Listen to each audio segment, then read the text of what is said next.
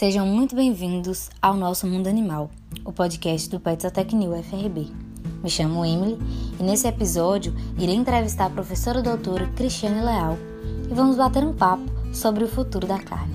A professora Cristiane Leal é pós-doutora em produção animal pela Universidade Federal de Lavras, Minas Gerais, consultora ad hoc de revistas nacionais e internacionais. É também professora plena da Universidade Estadual do Sudoeste da Bahia, a UESB, nos cursos de Engenharia de Alimentos e Zootecnia vice-diretora do Departamento de Tecnologia Rural e Animal e coordenadora da Unidade Experimental de Caprinos e Ovinos da UESB. Atuou como pró-reitora de pesquisa e pós-graduação na UESB por mais de seis anos. Possui capítulos e livros publicados na área de crescimento e desenvolvimento animal, assim como ciência e tecnologia da carne.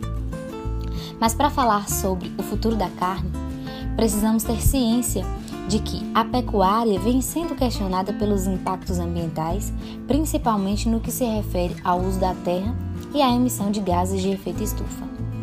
Com isso, muito tem se falado em sustentabilidade e muitas empresas estão usando essas preocupações para comercializar seus produtos. Nessa discussão, alguns aspectos são ignorados, como a reutilização criativa do gado de corte, que, segundo a equipe do Beef Point, aumenta a sustentabilidade de outras indústrias, aproveitando suas sobras, seus fluxos de resíduos e transformando-os em alimento humano comestível.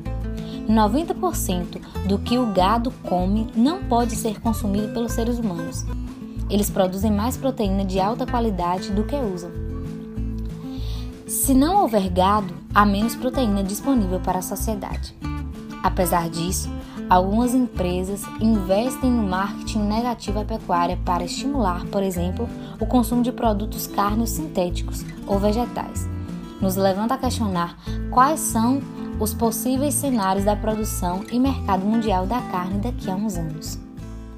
Então, professora Cristiane, nós gostaríamos mesmo de agradecer a sua participação, a sua contribuição, a sua parceria conosco do Pet Zootecnia essa não é a nossa primeira vez é, participando, é, compartilhando conhecimentos, trocando conhecimentos. Você que já esteve presente né, no nosso ciclo de palestras e em outros eventos, nós já conhecemos a sua competência, o seu trabalho, a sua responsabilidade. Então, nós só temos que te agradecer por topar participar desse podcast mais uma vez, participar e contribuir para que o PET Zootecnia dissipe conhecimento aí sobre a produção animal no Brasil e no mundo. A satisfação é minha também, pois sou uma ex-petiana. Vocês podem contar comigo sempre que precisarem. A área de ciência e tecnologia de carne é uma área que eu me identifiquei, apesar de ser um engenheiro agrônoma, mas meu mestrado, doutorado e pós-doutorado foi em produção animal, é, dedicado a aprender sobre a produção de carne e venho aprendendo também, e são essas oportunidades que nos fazem crescer junto com vocês. Justamente. A construção desse conhecimento, é, o processo de atualizar as informações é uma via de mão dupla. É um aprendizado mútuo, não é mesmo, professora? Então, vamos às perguntas. É correto chamar de produto cárneo alimentos que não tenham carne de fato na composição? Existe alguma lei de regulamentação? Não é correto chamar um alimento ou um produto que não tenha na sua composição carne, advinda da transformação do músculo, de produto cárneo, ou seja, alimentos que tenham apenas conteúdos vegetais, por exemplo, não podem ser chamados de produto cárneo. Isso estaria ferindo a nossa normativa, conforme o Ministério de Agricultura, Pecuária e Abastecimento.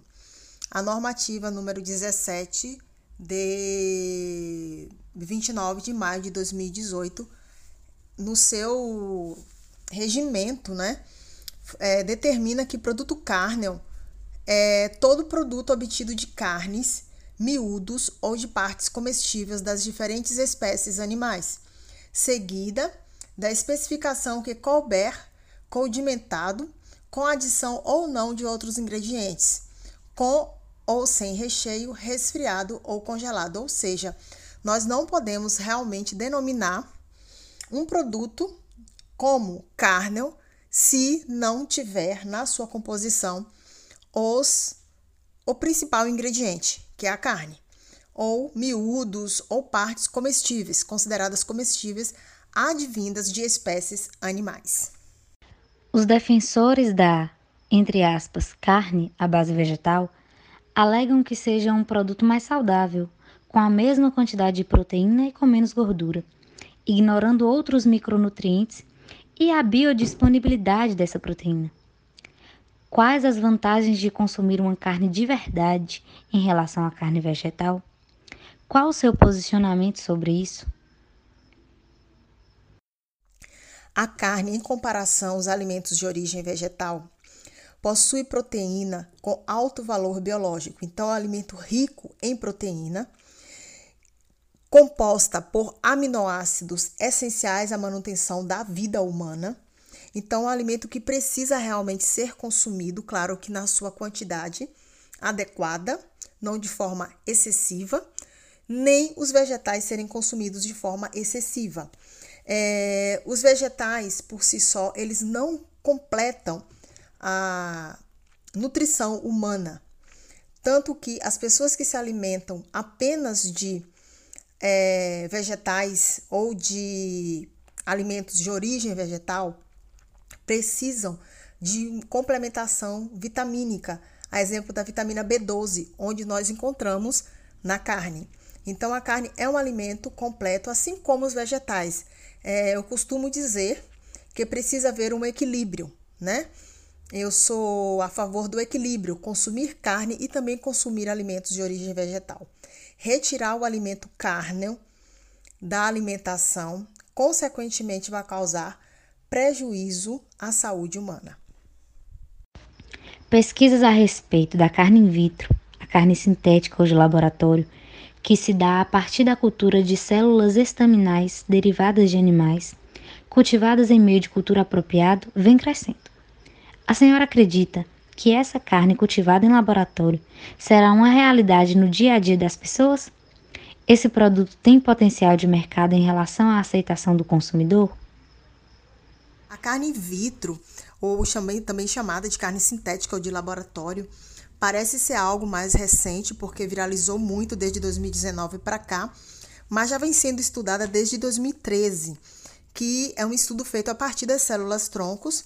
Então, existem já empresas trabalhando desde 2013 para que esse cenário mude, ou seja, que saiamos da carne advinda de animais domésticos e passemos a consumir carne advinda de laboratório. É, a intenção dos investidores é que em 2021 já se tenha lançado o hambúrguer sintético, ou seja, ano que vem. Então não está se pensando coisas para daqui a 10 anos, 15, 20 anos, não. É algo para recente, né? Que aconteça de forma recente. É claro que existem as pesquisas que estão sendo desenvolvidas, pesquisas essas que tiveram um pouco de trava no momento por conta do que vem acontecendo, que é a pandemia. Mas é, existe uma política muito forte de tentar tirar o consumo de carne advinda de animais domésticos, considerando que é, essa criação desses animais causa um problema de destruição dos recursos naturais. O que, na minha opinião, acho muito difícil é, o mercado ser totalmente dominado pelo consumo de carne sintética ou de laboratório, porque nós não temos uma população que venha a adquirir esse tipo de carne. Eu falo de uma carne que, consequentemente, não terá um preço acessível à população brasileira. Uma população que é carente de outros alimentos não vai deixar de consumir carne advinda de animais domésticos para consumir uma carne de laboratório que, com certeza, de início não terá um preço é, acessível a todos. Uma das questões mais abordadas em relação ao consumo da carne é o impacto ambiental causado pela pecuária. Segundo a ONU, o aumento das emissões de gases de efeito estufa é devido à criação de animais para a alimentação. Seria essa afirmação uma verdade absoluta? É, está havendo ultimamente uma campanha forte em cima da questão ambiental, se afirmando principalmente por parte das pessoas que são contra o consumo de carne advinda de animais domésticos, né? Muitas das vezes a população vegana, de que a criação desses animais causa um impacto ambiental, que a criação de bovinos aumenta o efeito estufa pela produção de metano. Nós que somos estudiosos dessas, dessa área, sabemos que isso já foi minimizado há muitos anos atrás através das pesquisas que já foram desenvolvidas.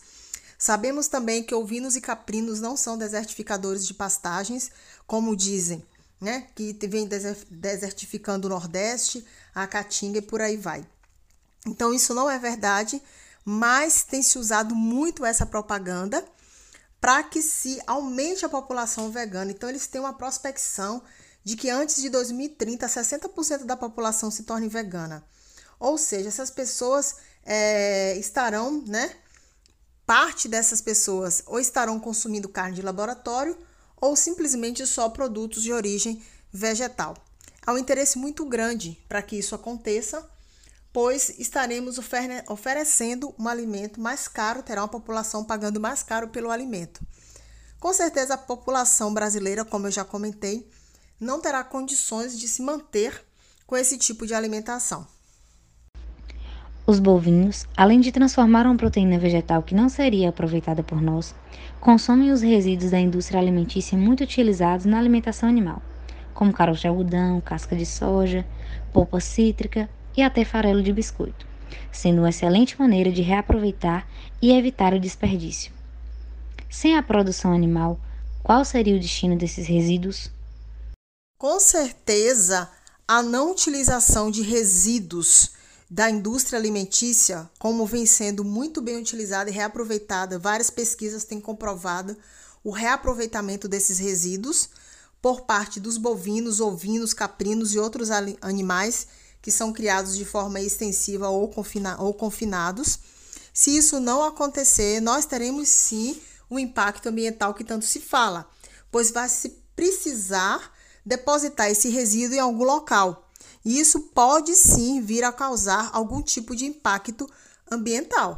Então, eu acho que o destino não há um destino melhor para esses resíduos que não seja para a produção animal, pois nós estamos falando de animais que transformam o vegetal em produto carne, ou seja, eles consomem a proteína vegetal e transformam ela através do seu tipo de digestão, né, em proteína de alto valor biológico, que consequentemente é particionado para o tecido, que é a carne, e é consumido pelo, pelo homem, né? Então nós estamos realmente fazendo o correto. Então, quanto mais nós tivermos o reaproveitamento desses resíduos advindos das indústrias, melhor teremos um equilíbrio sim na produção animal. Quais as alternativas para a pecuária diante desta visão anti-agro instaurada? O agro primeiro precisa reagir aos comentários que vêm sendo feitos através de constatação de que há uma solução para principalmente a emissão de gases, que é o que tanto se fala. Né? Então, eu acredito que há uma necessidade de melhor aplicação das leis ambientais para estar provando que a culpa não é da pecuária, aplicação de leis né, contra a grilagem de terras públicas, que é um outro problema, então desmistificando que o, a pecuária que é a problemática apenas, é, distribuir melhor o crédito rural para os produtores, tá certo? Uma criação também, implementação de áreas protegidas, para que tenhamos certeza de que não vai haver o desmatamento, não vai haver ocupação de terras públicas e etc. E uma, uma melhor arrecadação né, do imposto territorial rural, que também é um dos problemas que nós temos no nosso país. E tornar mais efetivo o acordo que existe entre o desmatamento zero na pecuária, né? Então, é, temos que, na verdade, é, conseguir fazer um equilíbrio e provar através de pesquisas já existe constatação de que temos condições de reduzir o efeito da emissão de gases. Então, e que, e que a emissão de gases não é a única responsável pelo problema dos recursos naturais, né? De diminuir os nossos recursos naturais. Então, uma ação realmente do sistema agro, provando e demonstrando, fazendo também um marketing também forte, assim como uh, o pessoal que vem pregando a sustentabilidade com base no veganismo, de que nós temos como mostrar para eles através de marketing de que isso não está acontecendo. Precisamos usar mais esse marketing, falar mais das, do, do que tem de potencialidade positiva da agropecuária. Para a senhora, como será o futuro da carne? Eu acredito que a carne está no presente e vai continuar no futuro. A carne advinda de animais domésticos vai continuar eu não acredito no, que o agro vá perder para o veganismo. Eu, eu penso de que a alimentação vegana ela vai continuar existindo, mas o que eu não concordo é de que tenhamos apenas carne sintética ou de laboratório. É, então, não acho que isso venha acontecer ou vai emplacar. Eu imagino que até mesmo após esse problema que estamos vivenciando, que é a Covid-19, que os negócios se mantenham como sempre e de forma mais inovadora, porque nós temos pessoas empreendedoras fortes e com ideias inovadoras para melhorar o sistema do agronegócio. A carne está inclusa nisso. Crescimento, né? uma maior valorização da atividade animal eu acho que vamos sair sim mais fortes dessa crise. É, consumidores construindo a maior preocupação com a pecuária na indústria de carne. Né? Eu acho que a indústria da carne vai se tornar mais forte. Nós vamos pensar em novos produtos cárneos, vamos pensar em levar produtos mais práticos para a mesa do consumidor, com mais segurança alimentar. Então, eu acho que os problemas hoje estão existindo ou mais sendo falados devido ao momento que estamos vivenciando. É, mas nós temos capacidade técnica e científica e empreendedorista também para poder desenvolver e nos posicionar melhor no mundo, né? E no próprio Brasil em relação aos alimentos, a carne como matéria-prima e aos alimentos de origem é, de, de origem animal. Nossa, professora, quanta informação valiosa! Tenho certeza que todos que escutarem esse podcast vão amar, principalmente aqueles que se interessam pela cadeia produtiva da carne, pelas temáticas envolvendo as críticas à produção animal. A sua forma de desmistificar estes conceitos vão agregar e muito. Por fim, nós gostaríamos de agradecer imensamente a sua participação e sua contribuição de sempre. Obrigada por ser parceira e amiga do PET Zootecnia da UFRB. Então eu quero também agradecer imensamente a coordenação do PET, a tutoria do PET e a todos os petianos que fortalecem a nossa cadeia produtiva, tá? É, fiquem com Deus e contem comigo sempre que precisarem.